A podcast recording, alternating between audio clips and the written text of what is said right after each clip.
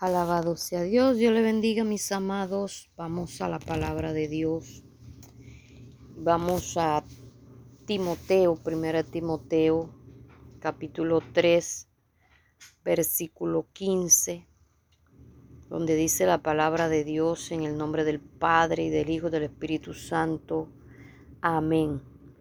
Para que si tardo sepas cómo debes conducirte en la casa de Dios que es la iglesia del Dios viviente, columna y baluarte de la verdad, para que si tardo sepas cómo debes conducirte en la casa de Dios, que es la iglesia del Dios viviente, columna y baluarte de la verdad. Y nos vamos a Tito capítulo 2, versículo 1, donde dice, pero tú habla lo que está de acuerdo con la sana doctrina. Padre, te adoramos, exaltamos tu nombre, te glorificamos y te adoramos. En estos momentos, Dios mío, me coloco delante de ti y coloco esta palabra que tú me has dado, Señor y te pido, Dios mío, que te glorifiques en gran manera. Que tú, Dios mío, seas obrando de manera especial y seas hablando a las vidas, a los corazones, así como ya has hablado a mi vida, Señor. Te lo ruego, Dios, en el nombre poderoso de Cristo Jesús. Amén. Bien, mis amados, en esta, en esta hora quiero compartir con usted, con cada uno de ustedes este tema, hoy 26 de enero del 2024. Esta palabra que Dios me ha dado, donde se podría colocar como título Organízate para que puedas ver la gloria de Dios.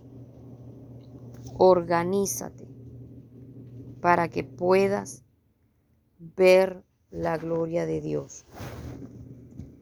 Hay algo que nosotros eh, muchas veces hablamos y decimos que estamos en la sana doctrina. Y eso es verdad. Una sana doctrina, senda antigua. Pero que muchas veces no nos comportamos como personas que estamos en la sana doctrina.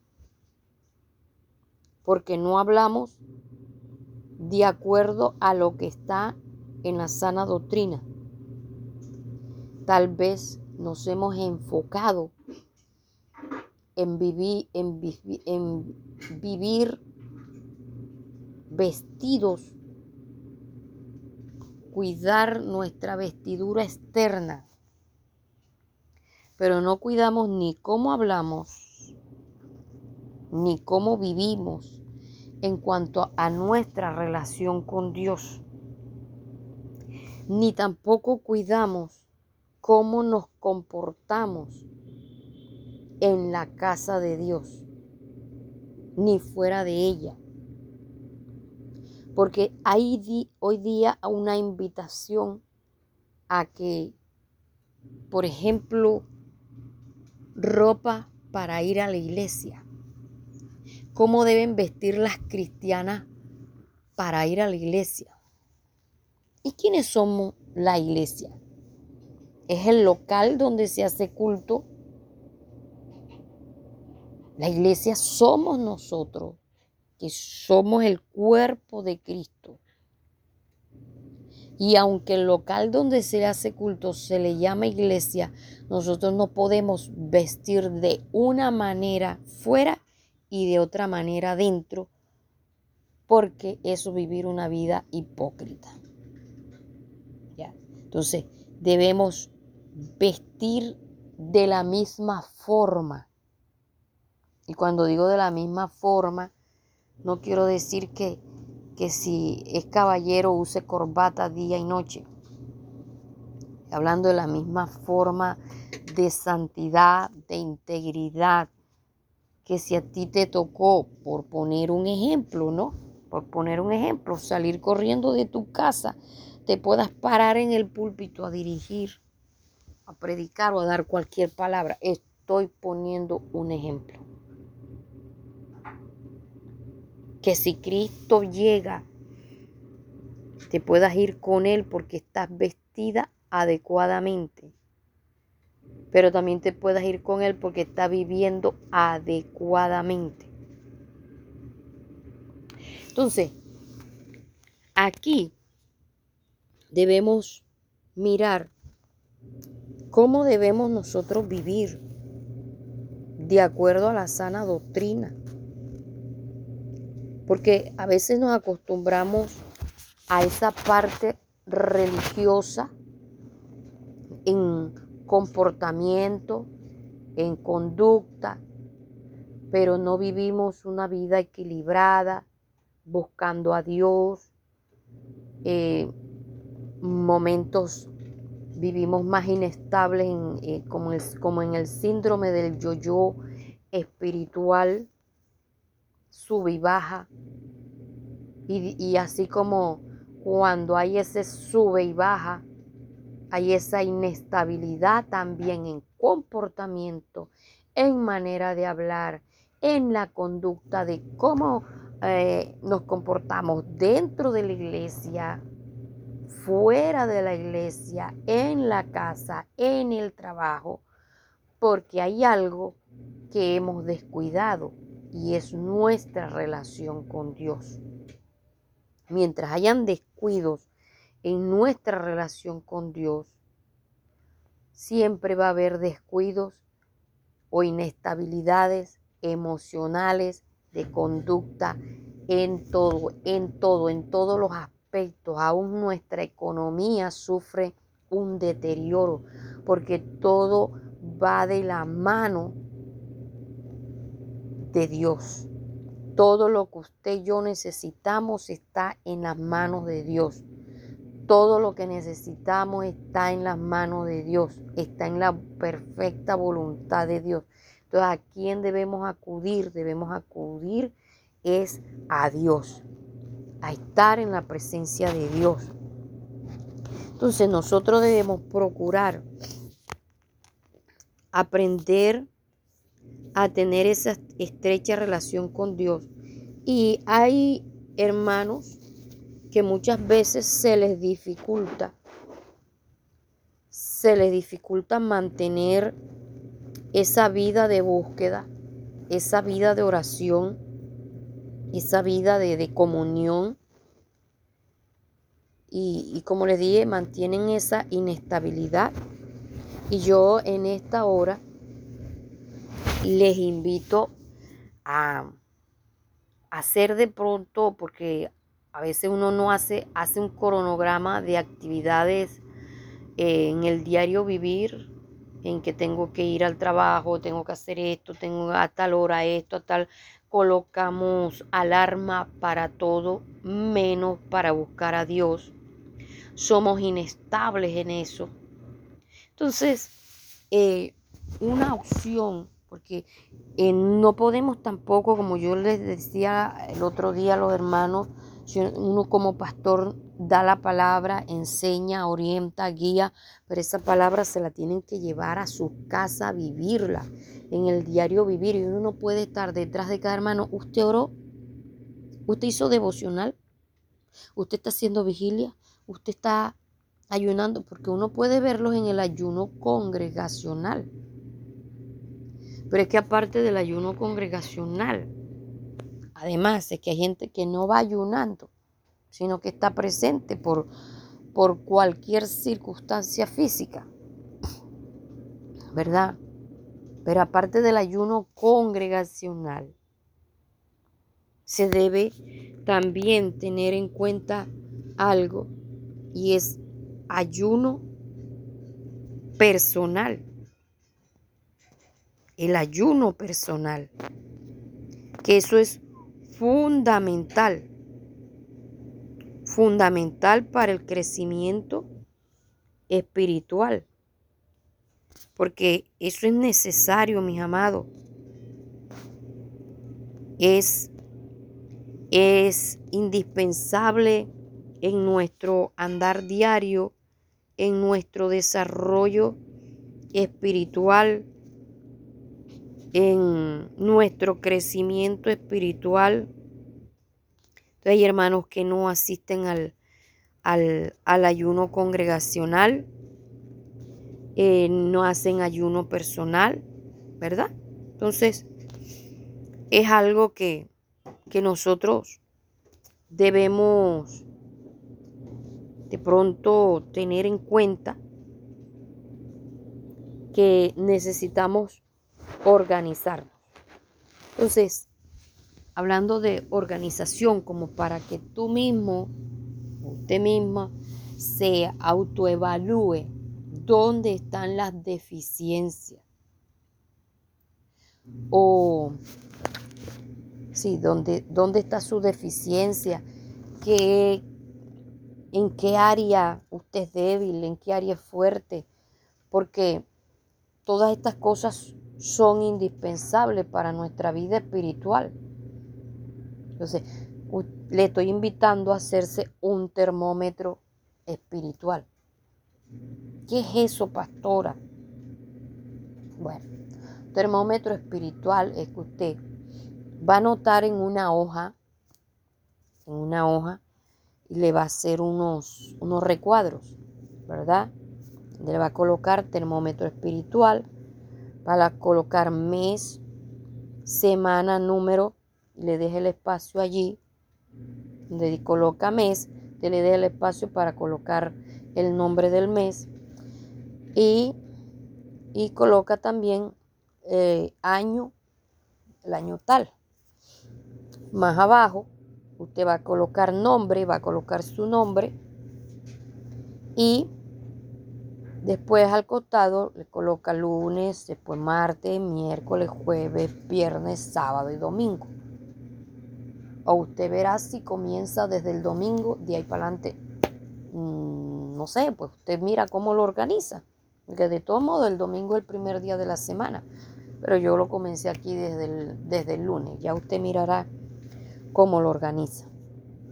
En la parte de abajo, después que ya usted haga todo esto, va a colocar número uno, oración.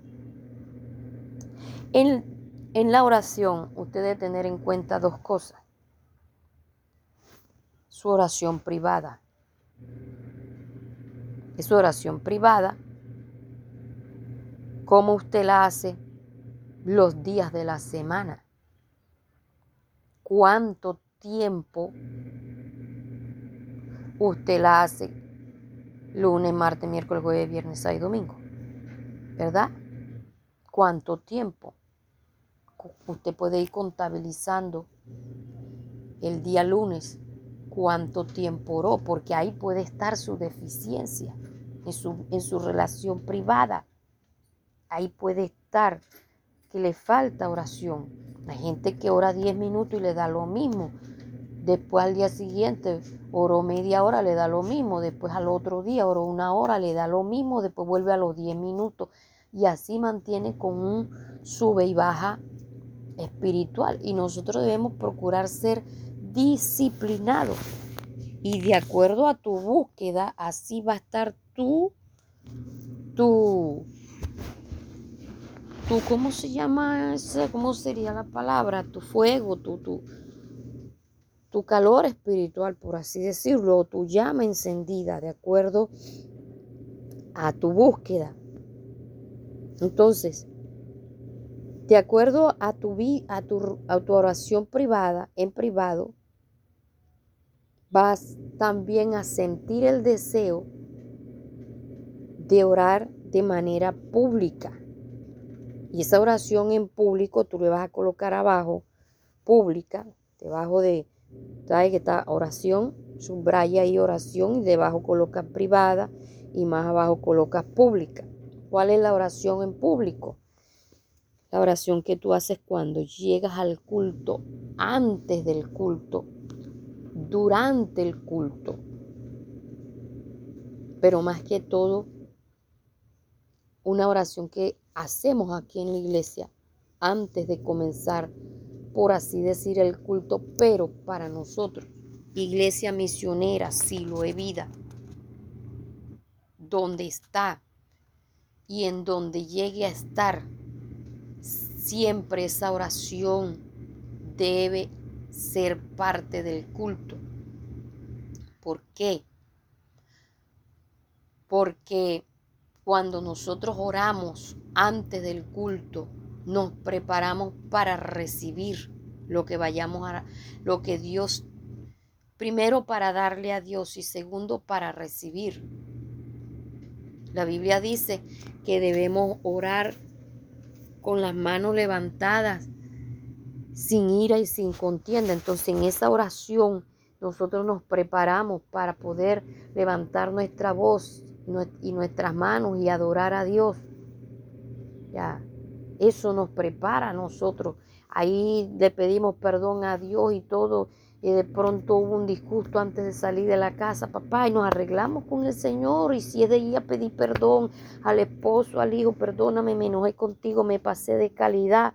Lo hacemos para poder estar bien con el Señor, poderle dar a Dios y que esa oración y adoración llegue a la presencia de Dios y pueda ser agradable delante de Dios y podamos recibir también de parte de Dios. Entonces, cuando el director de culto pasa y dice, hermano, vamos a estar de pie, ya eso hace parte de la, de la segunda parte del culto, que suene redundante. Porque tu tiempo de oración también es parte del culto. Ese tiempo de oración, si tú llegas 10 minutos después, 15 minutos, 20, 30 minutos después, tú, te tú ya has llegado tarde al culto. Has llegado tarde. Entonces, eso tú debes tenerlo en cuenta. Que has llegado tarde al culto cuando no llegas a tiempo. ¿Cuánto es ese tiempo, pastora? Una hora de oración. Si tú quieres llegar a orar más de una hora, llega y ora. Entre más tú busques a Dios, mejor. Bueno, entonces teniendo en cuenta esa oración en público, ya tú sabes que todos los días no se hace culto, entonces ya tú lo marcarías el día martes, el día jueves, el día sábado, el día domingo, ¿verdad? Y también el, día del ayuno congregacional, que también como tarde se debe llegar a las ocho y media de la mañana para orar, porque ayuno sin oración, déjame decirte que no es ayuno. Eso es abstención de alimento.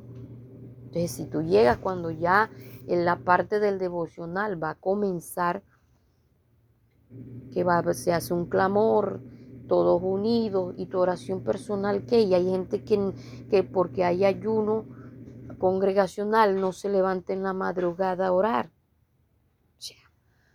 Dios mío, ¿por qué si estamos midiéndolo todo para no darle más a Dios?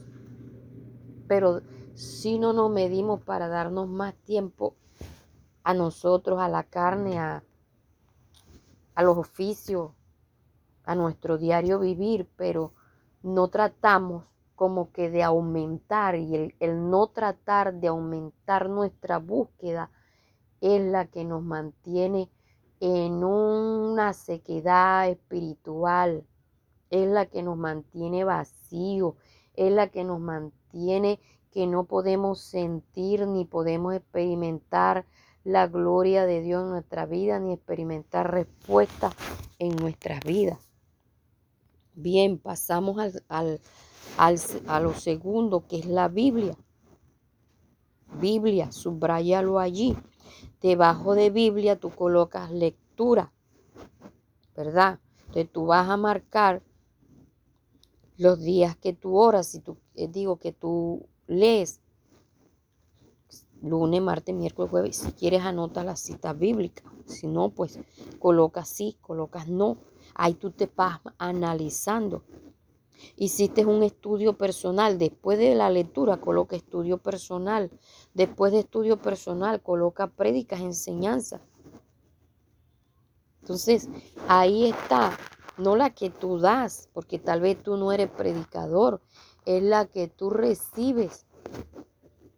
Ya, las prédicas, las enseñanzas que tú recibes en esos días. Hoy día tenemos acceso a muchas prédicas que no necesariamente las la, escuchamos las prédicas en los días de culto, sino los días que no hay culto, nosotros podemos escuchar prédicas porque entramos al, a la página que tiene nuestra iglesia, ¿verdad? Y ahí escuchamos las prédicas del pastor, la prédica de la, de la pastora, la prédica de los otros pastores que han estado de visita en la iglesia. Escuchamos ahí las prédicas y de esa manera nos alimentamos. O entramos a, a Signal donde escuchamos los audios de las prédicas, de las enseñanzas. Allí nos alimentamos. Entonces, ¿qué hacemos? Eso lo vamos marcando Pastora, eso da pereza, hermano, pero si usted no se autoevalúa, ¿cómo va a saber dónde está su deficiencia? Porque es que yo escucho hermanos que me dicen, estoy baja espiritualmente. Y hay otros que no dicen nada, pero es que se les nota hasta en las pestañas. No arriban. Siempre son los mismos, con las mismas actitudes. Y en este caso es tratar como de buscar a ver dónde está la deficiencia, porque es que sacamos tiempo para ver videos de muchas cosas, pero a veces en el día no escuchamos una prédica, ni siquiera leemos la Biblia, no hacemos un estudio, voy a, voy a investigar acerca de, de tal tema, un estudio personal. Eso debemos irlo marcando para ir evaluando dónde estamos más activos o más deficientes. Número 5. Perdón, número 4. No, no, no, no. Iba por la segunda, que es la Biblia, ¿verdad? La segunda, que es la Biblia. En el estudio la prédica. Ya me estaba aquí volando. Cierto. Entonces, en el la tercera viene siendo los cultos. Usted asistió a culto. Marque para que usted analice cuántos, a cuántos cultos fue y a cuántos cultos y cuántos cultos se perdió. Porque su asistencia a culto es fundamental para la para su crecimiento y desarrollo espiritual. Eso es fundamental. Ahora, hay hermanos que tienen una deficiencia en que su voz no es muy alta. Se le ha puesto de tarea que le vayan, vayan practicando y respalden al que está dirigiendo el culto, ¿verdad? Respalden. Así como usted quiere ser respaldado, cuando usted le toque, usted también debe hacerlo. Entonces, usted coloque allí, usted oró en voz alta, en el tiempo de oración, oró en voz alta, cantó en voz alta la adoración, respaldó en voz alta la alabanza. Porque hay hermanos que sí pueden hacerlo, pero resulta que es que llegaron, como son motivistas, ese día llegaron sin ganas y no oraron en voz alta, no adoraron en voz alta, no cantaron la alabanza en voz alta. Todo lo hicieron fue a media. Busque el motivo ¿Por qué razón usted no se no pudo estar allí como con esa motivación? busque el motivo, a ver qué pasó. Y lo marca. En qué culto usted sí lo hizo bien y en qué no. Para que al final de la semana o cada día usted se haga una autoevaluación. Oye, aquí estoy fallando. Anda, mira, aquí hice tal cosa. Aquí no hice esto. Bien, pasamos a la número cuatro. Su testimonio. ¿Cómo está su testimonio en su vida personal y en su vida pública? Usted evalúese y marque allí. Hoy fui de buen testimonio. Hoy estuve regular porque fallé en tal cosa. Usted puede colocar allí en esa casilla. Me enojé, se me salieron las luces, solté el chupo, como dicen acá, ¿verdad? Di mal testimonio por la, por la, por, en tal cosa, en mi familia, por fuera. Otra, le testificó a otros, que es la número 5, porque una cosa es ser testimonio o dar buen testimonio y otra cosa es testificarle a otros de Cristo. Testificó, le testificó a otros como usted era antes, qué hizo Dios. Mire, a veces estamos en culto, sentimos algo distinto que nunca lo hemos sentido no le decimos a nadie la boca empuñada. Dios hizo una sanidad en su vida, hizo liberación, o usted llegó a su casa y encontró una respuesta. Usted testificó, usted pidió un consejo, lo, lo, lo siguió y eso le ayudó. Usted le testificó a otros de lo que el Señor hizo Hermano, cuando nosotros no testificamos, le estamos robando la gloria a Dios. Usted no está impidiendo que el pastor, que la pastora, que su líder sea famoso. Usted está impidiendo hacer viral a Cristo a través de usted. Por ahí hay un numeral que dice, hagamos viral a Cristo. Cuando usted no testifica, usted está impidiendo que eso suceda a través de usted. No, no le robe la gloria a Dios. No. Aprenda a testificar. Eso ayuda y motiva la fe de otras personas. tenga eso en cuenta. Testifique. Eso es su, su deber como cristiano. Testificar. Ahora también hay testimonio que sí es cierto, un testimonio silencioso, pero es en cuanto a conducta, a comportamiento. Y eso hace parte de su testimonio eh, como persona, en su conducta personal y privada. Y aquí en el punto número 5 le estoy hablando es de testificarle a otros, hablarle a otros de Cristo, de lo que el Señor hizo en su vida. Número 6, vigilia no le estoy hablando de vigilar a otro, estoy hablando de hacer vigilia. Usted debe hacer vigilia personal, vigilia a la que se le ha convocado también em, en la iglesia. Usted coloque, a ver, durante la semana, qué día usted hizo vigilia. Eso usted le va a ayudar a crecer espiritualmente, avanzar, a romper cadenas, a romper ligaduras. ¿Ya? Claro está, si durante la vigilia usted ora, porque que hay cristianos que durante la vigilia se la pasan lea, lea, lea, lea, lea la Biblia y no oran. O se ponen a escuchar alabanza, a escuchar prédica y no oran. Todo eso hay que hacerlo durante la vigilia. Ya. No es para espantar el sueño, es la distribución de lo que se hace durante la vigilia, distribución del tiempo. Pero a lo que usted más debe dedicarle tiempo es a la oración, porque en la vigilia sin oración tampoco es vigilia, es, aguantar sueños. Igual que el ayuno, ayuno sin oración es aguantar hambre. ¿Ya? Nos vamos al punto número 7, punto económico. En el punto económico está, mire, présteme atención a esto. Ofrendas. Te llevo la ofrenda al culto.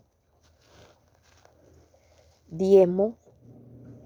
Diezmo de cada ingreso que usted tiene que le entra a sus arcas, a sus bolsillos, a su tarjeta NECI, a su, a su cuenta bancaria, donde le entren los ingresos diarios o mensuales o de su trabajo, de cualquier cosa que usted le entró, ese ingreso económico regalado o ganado. Ya porque a veces hay, hay cristianos que tienen varios, varios ingresos porque hacen varias cosas al tiempo, ¿verdad? Entonces, revise si usted diezmó. Yo le voy a dar un, un que yo tengo. Por poner un ejemplo.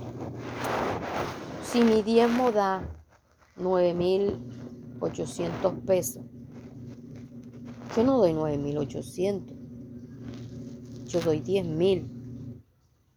Y le digo, Señor, aquí voy a echar estos 200 de más por si hay algo en lo que no diezmé. Ya.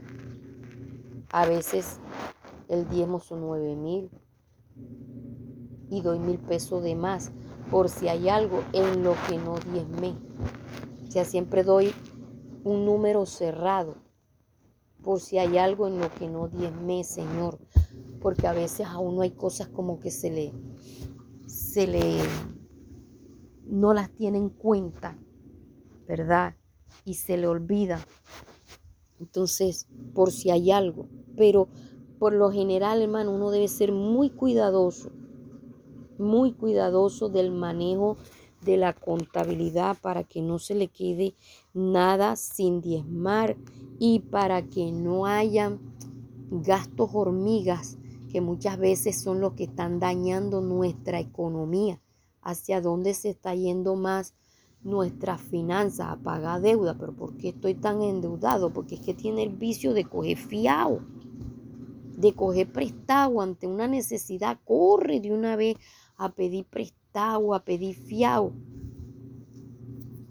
Entonces, todo lo que se gana es para pagar, para pagar, para pagar, para pagar.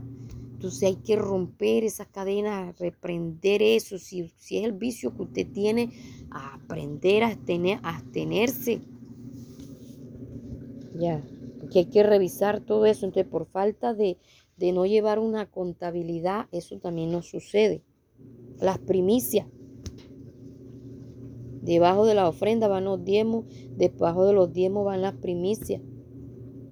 Usted hace primicia de cada trabajo que da primicia, perdón, de cada trabajo que hace.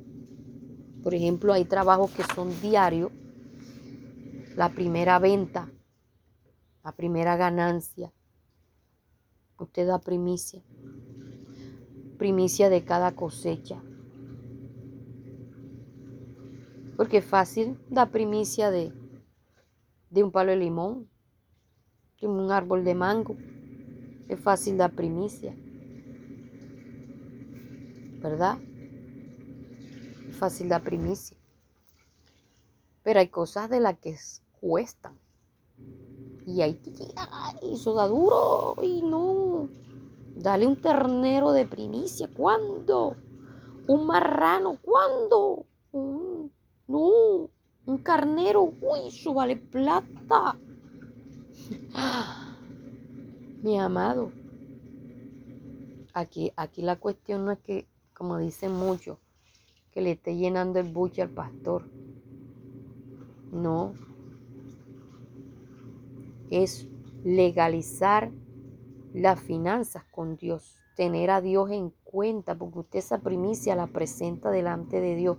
Y cuando uno acá también va a hacer uso de ella, que la recibe, uno también ora. Por su economía, para que a usted le vaya bien. Hay personas que de pronto inician, arrancan un negocio y dan la primera vez, dan la negocio, por ejemplo, de hacer pasteles, por poner un ejemplo. Eh, dan la primicia de los pasteles, pero que a los 15 días vuelven a hacer pasteles y ya no dan más primicia porque ya lo dieron la vez pasada. Si me estoy haciendo entender? Entonces, usted puede, en un caso dado, decir, bueno, no estoy haciendo tal negocio todos los días, voy a darlo cada, voy a dar la primicia semanal, mensual o de la primera venta de cada día. Pero de las primicias, hermano, de las primicias. O las gana, la primera ganancia de, de cada mes. La primera ganancia, porque como digo, hay hermanos que ganan diario. La primera ganancia de cada mes. Entonces usted puede hacer ese, ese, negocio, ese trato con Dios. Ya, la primicia la ofrenda misionera. La dio. Ese hermano que, que pasan el mes y no dan la ofrenda misionera, pasan el año y no dan la ofrenda misionera. Entonces, en la parte económica, anote allí también la ofrenda misionera. Aporte económico. Un aporte, una ofrenda que se esté pidiendo en la iglesia anótela cuando la debe dar o si la dio, más bien si la dio, anótelo, anote eso para que usted lo vaya teniendo en cuenta, porque es que si usted no da y otros hermanos sí lo dan, los que lo dan son los que se llevan la bendición. Que nos, no es bendecido el que recibe, es bendecido el que da el que da con alegría. El que da con alegría, con gozo, es el que es bendecido. En el número 8, coloqué aquí, visité o disipulé a los hermanos que están saliendo a hacer ese trabajo espiritual. Ya visitó, usted salió a visitar, de pronto su, su trabajo es visitar usted salió, entonces pasó la semana y no salió a visitar. Si le corresponde disipular, usted salió a disipular, te coloque allí, vaya midiendo la temperatura, porque entre más usted haga para Dios, más el fuego va, va subiendo. Entre más usted obedezca, va subiendo. Y recuerde que esto no se trata tanto de hacer, sino de búsqueda. Búsqueda. Número 9. Ayuno. Ayuno congregacional y el ayuno personal, que más abajo. Y fue al ayuno congregacional hizo la, o hace ayuno personal, porque hasta el ayuno congregacional. Hay un ayuno que se hace por la misión, que es una vez al mes, ¿verdad? Eso también hace parte del ayuno, por así decirlo, de la congregación. Pero usted también debe sacar un tiempo de ayuno personal, un tiempo, aparte del ayuno congregacional, hacer ayuno personal. Bien, hasta aquí llevo nueve cosas por hacer. Nueve cosas. Entonces, usted revise y vaya anotando.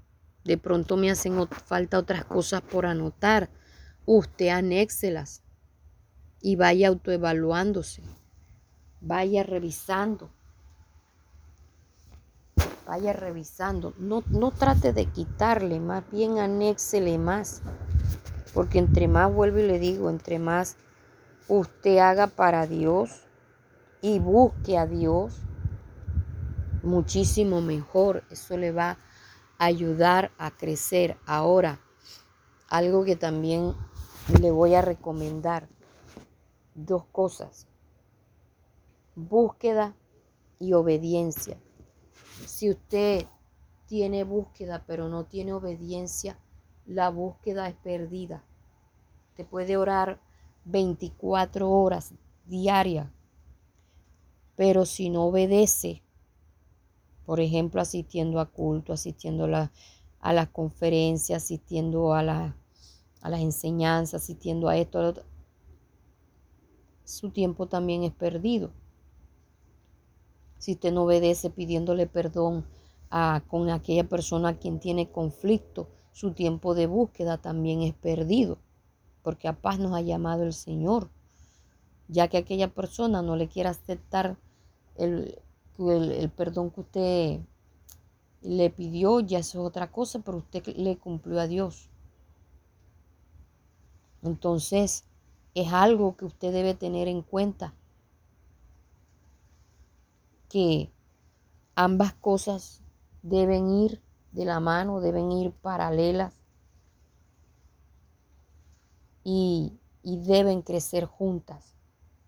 Ambas cosas deben ir